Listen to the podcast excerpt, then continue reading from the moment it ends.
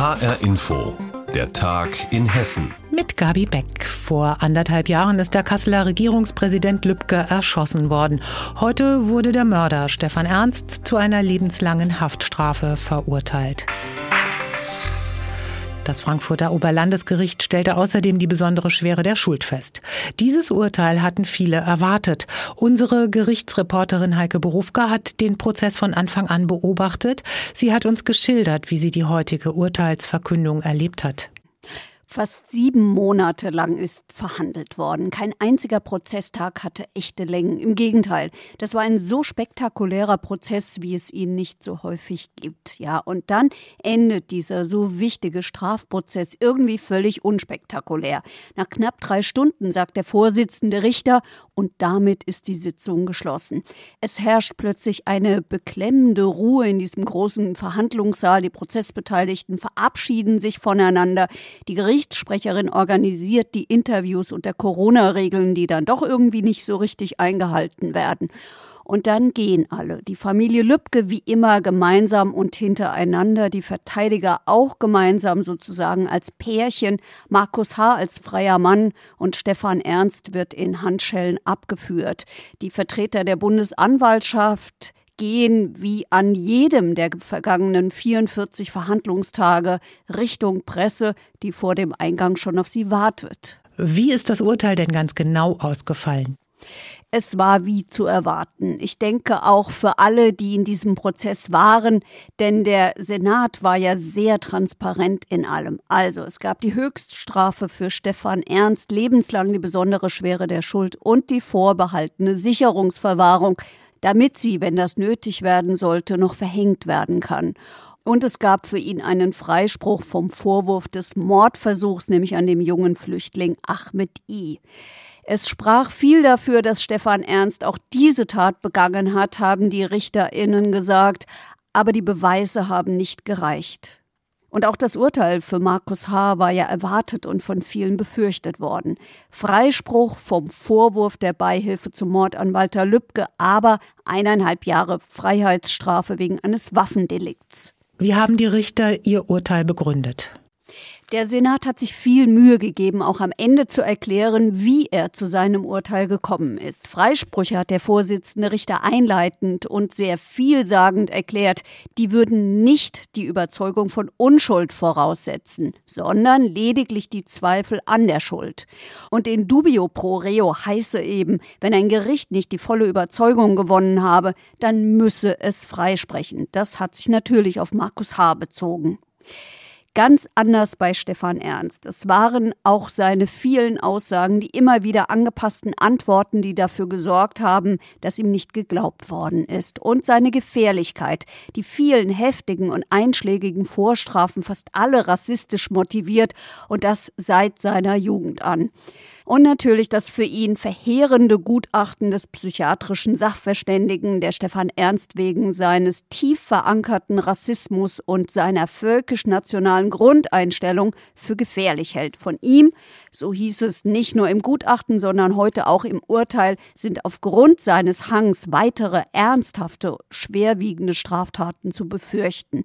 Nur wenn sein Wunsch, ins hessische Aussteigerprogramm für Rechte aufgenommen zu werden, zum Erfolg führt, dann hat er tatsächlich eine Chance, dass die Sicherungsverwahrung doch nicht gegen ihn verhängt wird.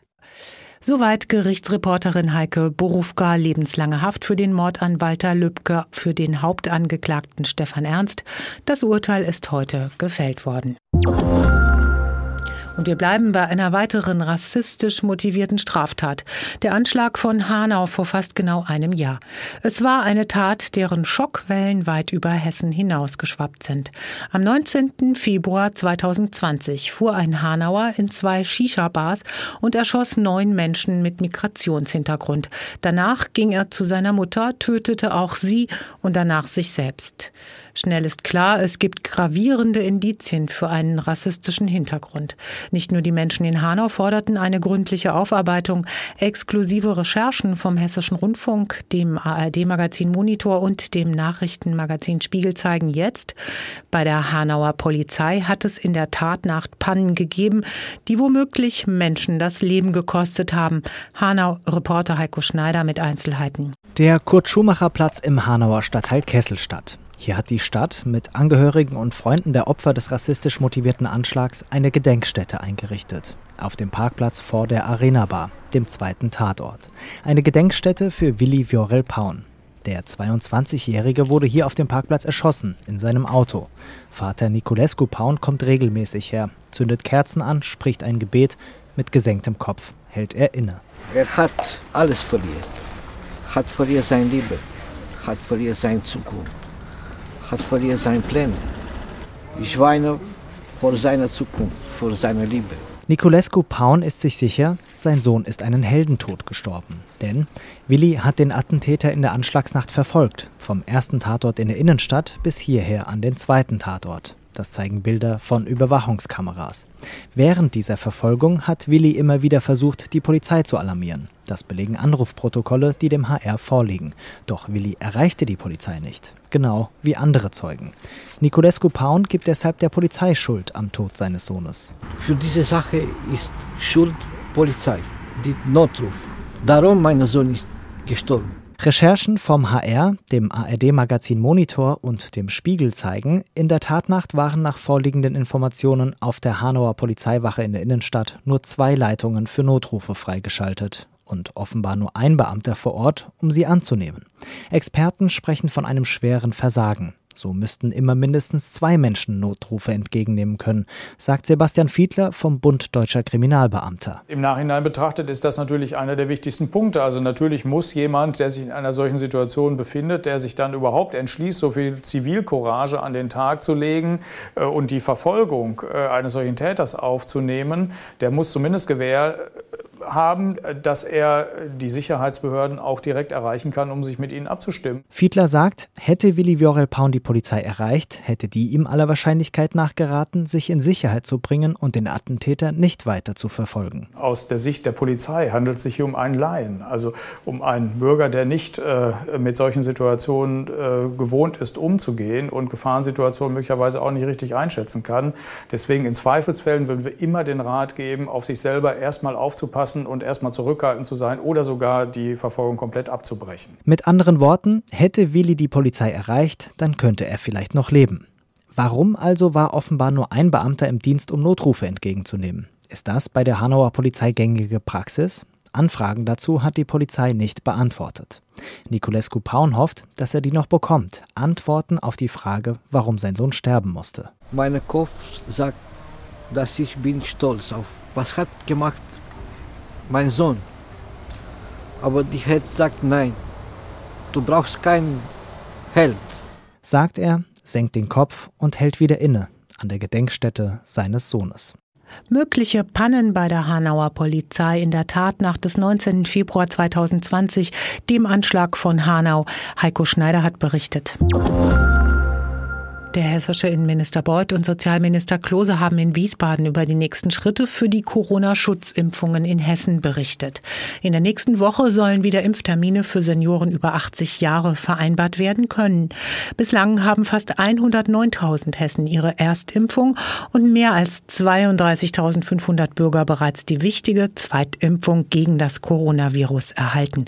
Aus Wiesbaden berichtet Andreas Meyer-Feist. In Alten- und Pflegeheimen sollen die Impfungen bis Mitte Mitte Februar abgeschlossen werden. Schon vorher öffnen die 28 regionalen Impfzentren. Das bedeutet weniger lange Wege für die Menschen, die älter als 80 sind und bisher keinen Termin bekommen haben. Das ist die Gruppe, die derzeit dran ist und laut Innenminister Peter Beuth, CDU, erwarten kann, bis spätestens Mai auch einen Termin zu bekommen.